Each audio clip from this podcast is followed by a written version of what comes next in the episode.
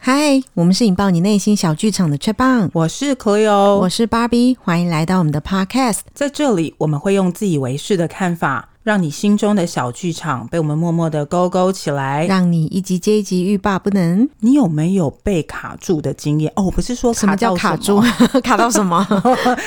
就是说人生的历程中啊，嗯、你有没有 K 到的？就是有很迷惑，不知道该下一步怎么办的经验呐、啊？哦，一定有的啊！你知道？尤其是年纪越小的时候，嗯、越有这种不知道未来在何方的那种感觉。是，这就是为什么我要在这个学校担任职涯咨询老师的。这个原因啦，嗯，这倒是你有跟我讲过，是啊，应该是这样说啦。我觉得在职涯很迷惘的时候，嗯，如果有人适时的点一下你哦，嗯，其实，在很多的时刻，你好像就会豁然开朗了。对，没错，嗯，想到我当时，哎，这样好像是话当年的概念哈，嗯，但是真的那时候，我就算是高中考大学，嗯，也有一阵迷惘的时候嘛，哦，你是说选科系的时候吗？呃，对，嗯嗯，我们那时候就觉得，从小学、国中、高中。都会有人告诉你说：“哎，下一个阶段你要干嘛？”嗯，可是从来没有人告诉我们，职场经过学校这一段，职场要干嘛？没有人告诉我们、欸。我觉得在大学的时候啊，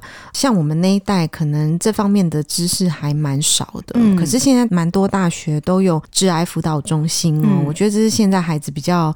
嗯，幸福的地方，对，真的是很幸福。嗯，但是有这些资源却不知道怎么用，就是比较可惜啦。嗯嗯。那所以我想说，如果大家呃不小心滑到我们的这个 呃频道哦，真的可以听听看，就是当初我们是怎么样去点醒哦，或者是被点醒的那个呃感动。我每次都说啊，如果能够当一个小小的，不要说光明灯、光明小蜡烛，嗯，那被点到的，真的也就算是有一个安心的感觉哦。回。想到当时，你看你要选科系，你怎么知道要选这个科系啊？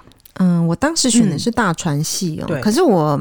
高中升大学没有迷惑的感觉，因为我一直以来都对这方面还蛮感兴趣的，哦、所以嗯，从小也就会摸一些器材啊、设备啊。哦，真的、啊？对对对，然后自己自己也会录音啊什么的，所以念大传系这件事情没有迷惘。嗯，我觉得是毕业前还蛮迷惘的。哦，大学毕业前是吗？对对对，大学毕业前、哦、怎么说、嗯？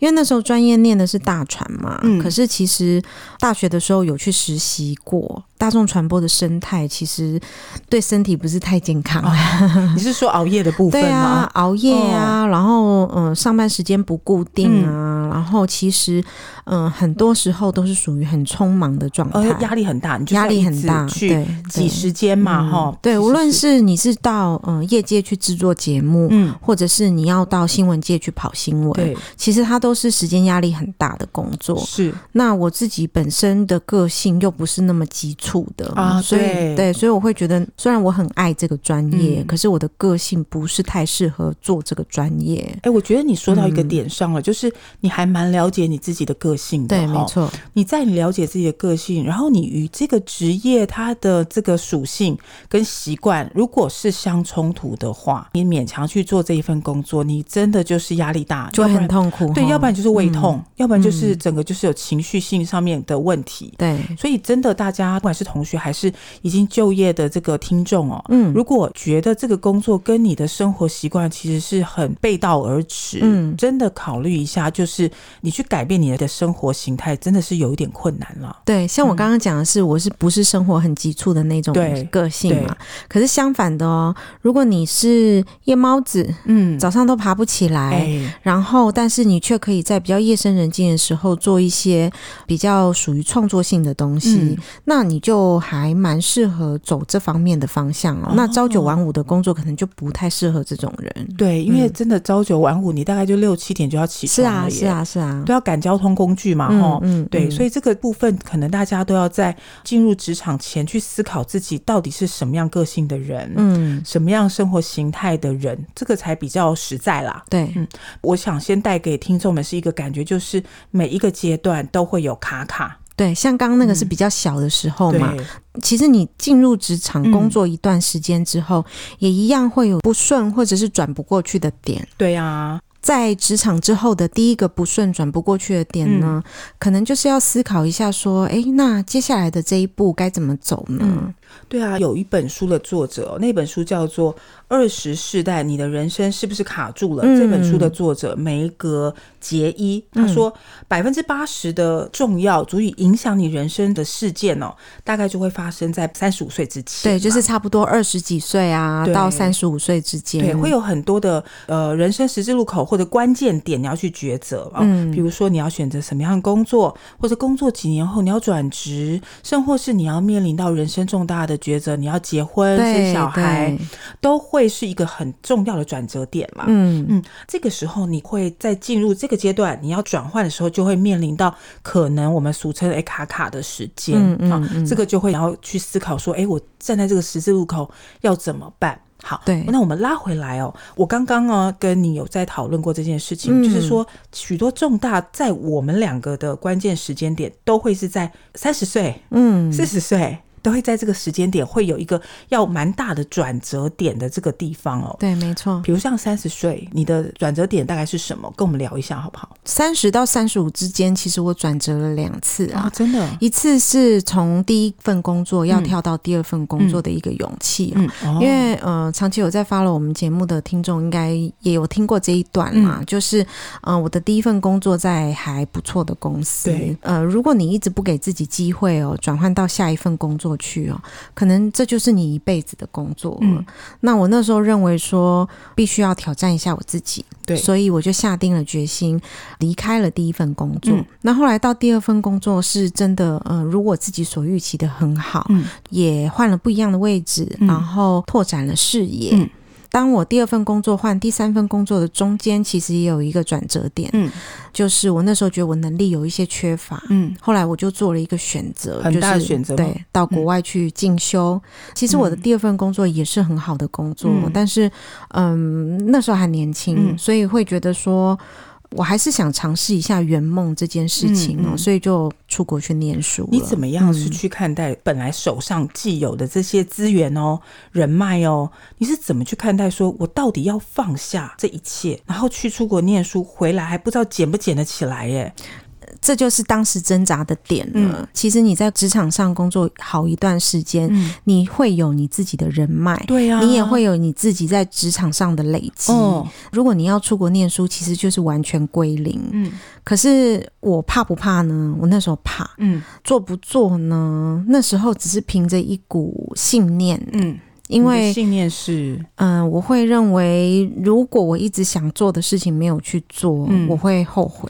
哦，你就是觉得说，与其你保持同样的步调一直往前走，嗯，应该是说你确定的是前面应该是很光明磊落，但你不确定的是，哎，如果我选这个会不会更光明磊落？嗯，其实不是哎、欸，是，是否光明磊落我都不知道，嗯，但是就想去追那个梦。哦，是这样子，嗯、我跟你有差不多的际遇，但是我的出发点是不一样的。嗯，呃，那时候我是在一份非常好的公司哦工作，嗯，那时候我觉得说，哎，我。真的越工作越觉得自己害怕了起来。嗯哼，为什么害怕？觉得说完了，我在这工作上面好像没有任何的进步，而且我也不知道我要从哪里进步，用什么东西去让我进步，我真的不知道。嗯，我只能一直想象说，如果我都不动。嗯，这个工作我必须做到六十岁，我到底拿什么继续下去？哦，对，我那时候选择转折的点，其实也有这样子的一个心性在里面，嗯嗯嗯、就是你手上的技能现在是够的，对，但是未来够吗？我能够确定的是，嗯，好像不太够。对，那时候我是做的是行政工作啦，我真的是觉得我在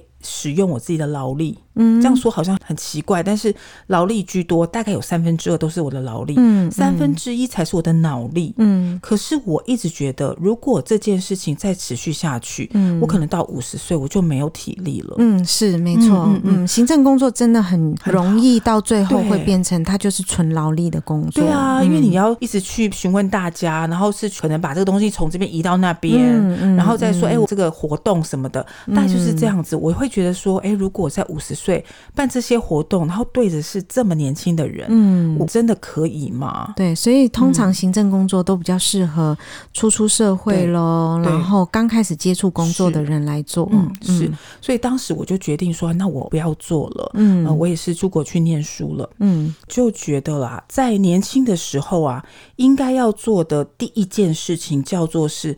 我应该要确定我自己到底想要什么，然后投资自己。嗯、对，没错。我相信你我都是这样的。你看，我们刚刚讲说出国念书啊，嗯、其实这就是投资自己的一个最明显的一个方式嘛。嗯，嗯，因为像我当时是工作场合，其实接触到非常多的日商哦，哦然后我自己也对日文有兴趣。对。但是其实我在台湾学了非常多年日文都没有学好。嗯。自己衡量了一下，在这样子的职场大环境里，因为以前在园区工作嘛，那园区工作比较多的是美商，可是日商也不少哦。但是园区里面大家必备的能力是英文能力，可是日文会的人就较少。嗯，那所以我那时候就觉得说，我认为我应该再增进一项语言能力，所以我就到日本去念书，把日文学会回来。哦，你是看中大家就选了一个不一样的语言？对，我是有经过，就是去衡量比较过的，就是我做这样子的投资。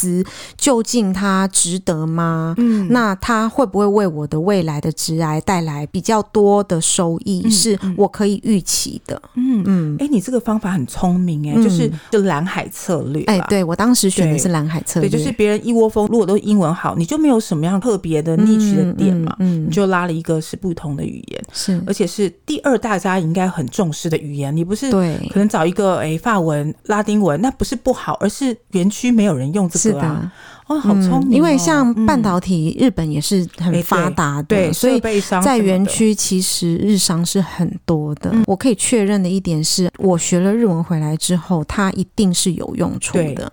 那无论说我往后是要进日商工作啊，或者是回来我想要从事自由业做日文翻译啊，都一定会有一个方向，是知道这样的方向，我才去做这样子的进修的。果然不出你所料，你就去日商。对，所以后来回来之后，我就很。顺利进了日商。对，嗯、我觉得大家是这样想啊，投资一定有它的报酬，只是不晓得什么时候回来。嗯，像你就是后来进入日商嘛，像我就进入外商、美商，嗯，所以大家都会有一个不同的时间点去收到这个成果，我觉得蛮好的。我们那个年代，什么脸书啊，什么 IG 并没有，啊。对，所以你那 哎有啦，就很出奇啦。哦，那超出奇的，对，你就是把现实跟你知道，就是网络上的东西你是拉开。嗯，可现在不是哦，现在是。太多对讯息很及时，你就会觉得网络上大家都好完美哦，嗯嗯，好好炫耀文哦，好闪电文哦，你就会脱离真实的世界，是真的是这样吗？好，你就回到自己的原点，说你到底要什么？嗯，真实世界是什么？去评估自己的能力，去把这些东西拿回来。真的，不管怎么样，自己建立自己的个人品牌才是最重要的啦。嗯嗯嗯。好，这个是在自己是最好建立自己资产的这个部分。那再来呢？我很想要跟你聊一件事情哦，嗯、就是说，在这样的一个职场这么多年以来，嗯，除了我们自己投资自己之外，有没有一个？还算是呃重要的一个叫做人脉资产。嗯、呃，我在职涯上的人脉累积的不少，哦，嗯，可是我一路来，我好像没有运用过人脉去做有利于我自己的事情。没有，你个人太老实了啦。对你是属于比较相信自己，然后老实的那一派，嗯，应该是这样说啦。嗯、很多人很喜欢哦，在职涯这条路上啊，去建立很多人脉，嗯、也很多。老生常谈呐、啊，就说人脉就是资源呐、你帮我，我帮你啊。我觉得这些话说的都没错，嗯，就是建立起一个比较完整的人脉网哦，在职癌上是一件重要的事情。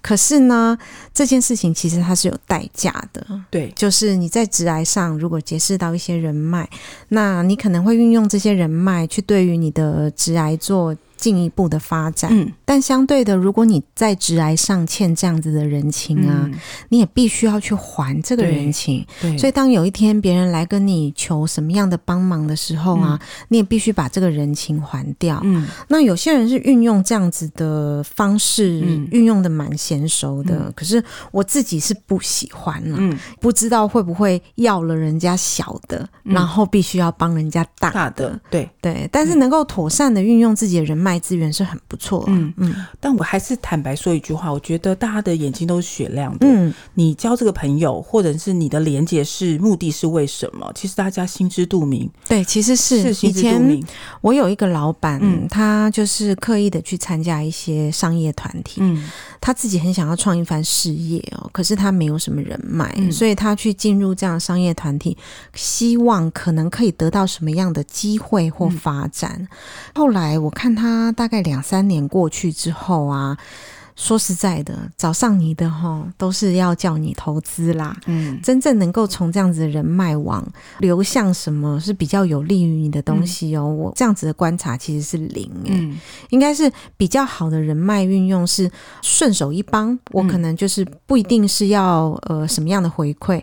那当有一天你可能碰到什么困难的时候，哎，人家会记住你当年的顺手一帮，呃，就是让你这样困难迎刃而解。没错，这个是我觉得人脉运用。用可能会比较好的面相，嗯，你说对了，嗯，因为从头到尾，我相信我的人脉的建立大概都是以这种形态去做的，也就是我确定我要跟你有所连接，我的初衷就是我一定帮你。对，嗯，我一定帮。那我帮不了的，我会说，啊、嗯，比如说你跟我借个什么钱什么，我真没办法。嗯，但其他的部分，然后比如说，哎，你帮我介绍有没有人想要做这个工作啊？你帮我看看有没有人需要这样子的产品啊？是是，这个都没有问题。这个我就是存着好心，顺手一帮。对，那这种事情帮多了之后呢，等到有一天你一个不小心需要什么样的帮助啊，别人也会顺手一帮你的。是，嗯，哎，我真的觉得就是你不要存着特别的心态去做这件事情，存着特别的心。是不会成功的，对，然后自然而然的话，嗯、这个东西就会回到你身上。其实帮了我好多好多的忙哦，在这个职场上，嗯、你可以举一两个例子吗？嗯，比如说啦，曾经前东家我当这个招募的这个小主管，嗯，在呃面临第一个人选呃去面试的时候，其实比较没有人有这个资格去面试比较资深的人选，嗯。嗯大家都没时间，我就想说，好吧，那大老板没时间叫我来，我就去做这件事情。嗯，当然这个人选我不知道，后来居然是公司担任什么长，我不晓得，嗯嗯、因为他看起来就是一个很严肃。不大笑啊，不大说话的人，但是我就是真的是很诚心跟很热情的招待他。嗯、没想到呢，他最后成为上市公司的法务长。嗯，那我也变成他的 VIP，也就是所有我要问的法务问题，直接他都帮我插队，帮我处理合约，帮我直接去找律师，帮、哦嗯、我直接找小朋友去解决。哎、嗯，这是一个很好的缘分。是啊，是啊。嗯、到现在，嗯，我只要有问题，我直接是问他说：“哎，如果。”我的公司碰到这个这个问题怎么办？嗯，他就是我的法律顾问了。对，有一个懂法务的朋友是一件很幸福的事情。他就会说：“嗯、哦，你要这样这样这样解决。”嗯，我真的知道不要刻意的去做什么。这些人，你如果够诚意，人家一定会来跟你做朋友的。对，没错。嗯嗯，这个是我学到的第二件事情，而且是在年轻的时候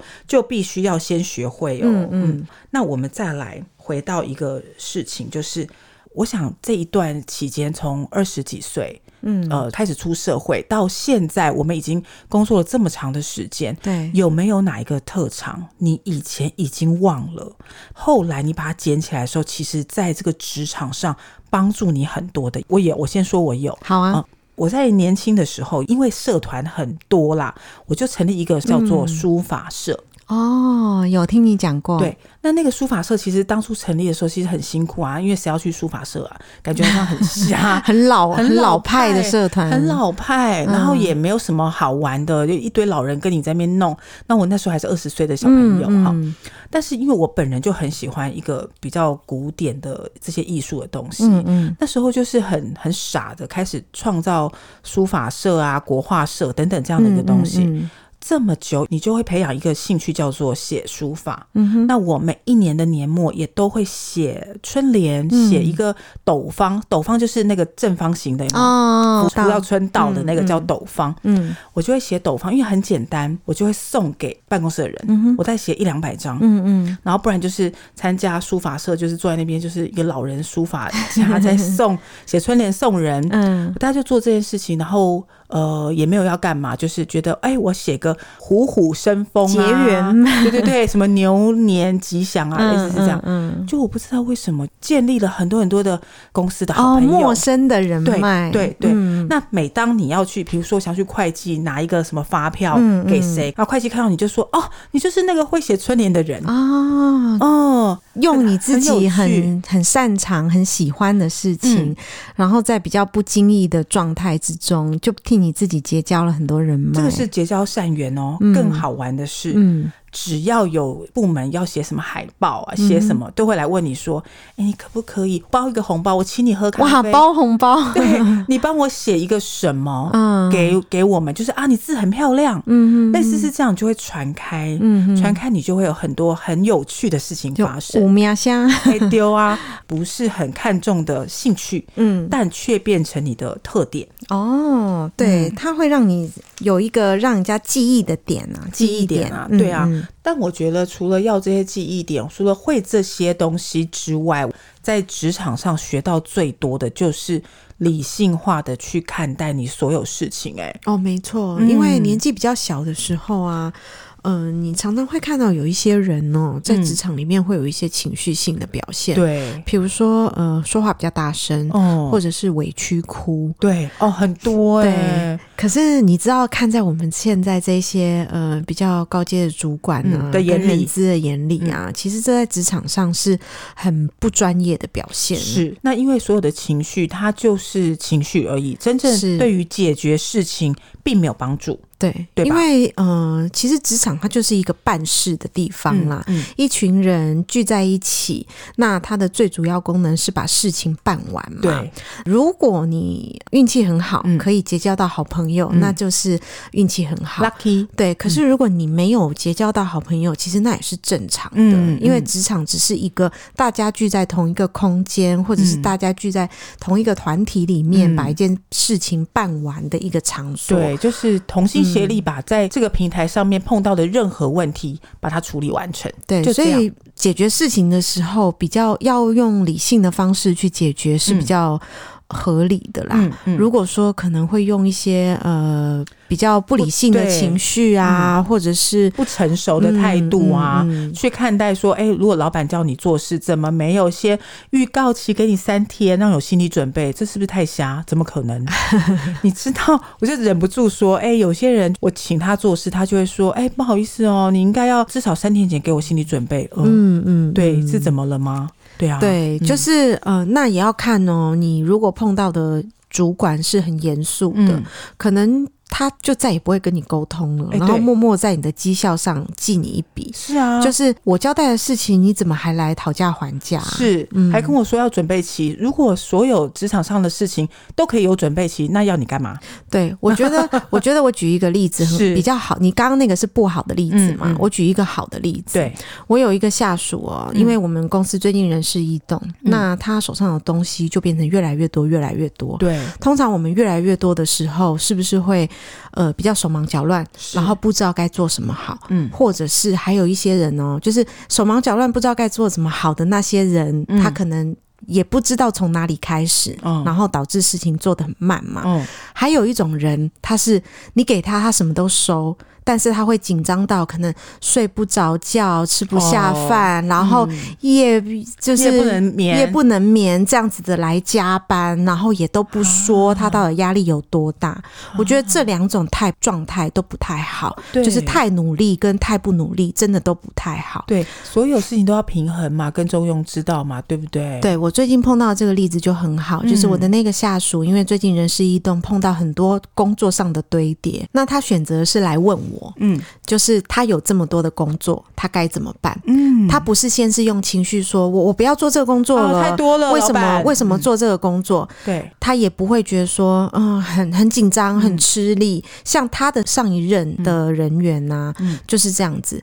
很紧张很吃力的状况下，最后导致什么结果？他最后自己承受不了这个压力，离职了。哦，对。可是我觉得这一位女孩子她表现的很好的地方是，她会来问我，就是我现在有这么多事情，我到底该怎么办？嗯，那我是她的主管嘛？什么事情为先，什么事情为后，什么事情重要，什么事情没那么重要？对，我是可以区分得出来的。可是她没有办法，因为她是被交代事情的人，所以对她而言，就是每一件事情都重要嘛。那我在这边再来帮她筛选一次事情的重要。要性，哪些事情先做，哪些事情后做，不会互相影响，那他心里就会比较有一个底了。对，就是嗯，帮他抓出来做出什么事，什么事情需要多少时间这样子，嗯、那他自己也会比较容易安排他的时间，然后也比较心安定。就不会觉得说哇，好像排山倒海的事情来，然后没有办法接住的那种感觉。哦，那他是蛮聪明的，用很聪明的方法，是的，去做聪明的事情。嗯，依照这样的一个逻辑，其实他应该也是那一种，呃，如果他能够越做越多，就是熟能生巧，接下来他的自信心就会建立起来，他也会更有这个弹性跟他的灵活力去面对他要做的事情。对吧？有的，我在他身上就有看到这样的特质。因为我自己认为，哈，行政工作呢是可以熟能生巧的事情。嗯，所以我在安排工作的时候，呃，我会看这个人员他的学习程度。那我会觉得说，诶，到了某一个时段了，做重复的事情，你应该可以缩短那个时长。嗯、那他其实是有的。他呃，之前是因为接到了很多别的部门的工作。然后有帮忙别的部门的工作，他自己手上都已经熟能生巧了，所以在这种有临时任务进来的时候，其实他是可以这样子去应变的。嗯嗯，我相信这样的努力之下啦，他的自信心自然而然就会建立起来。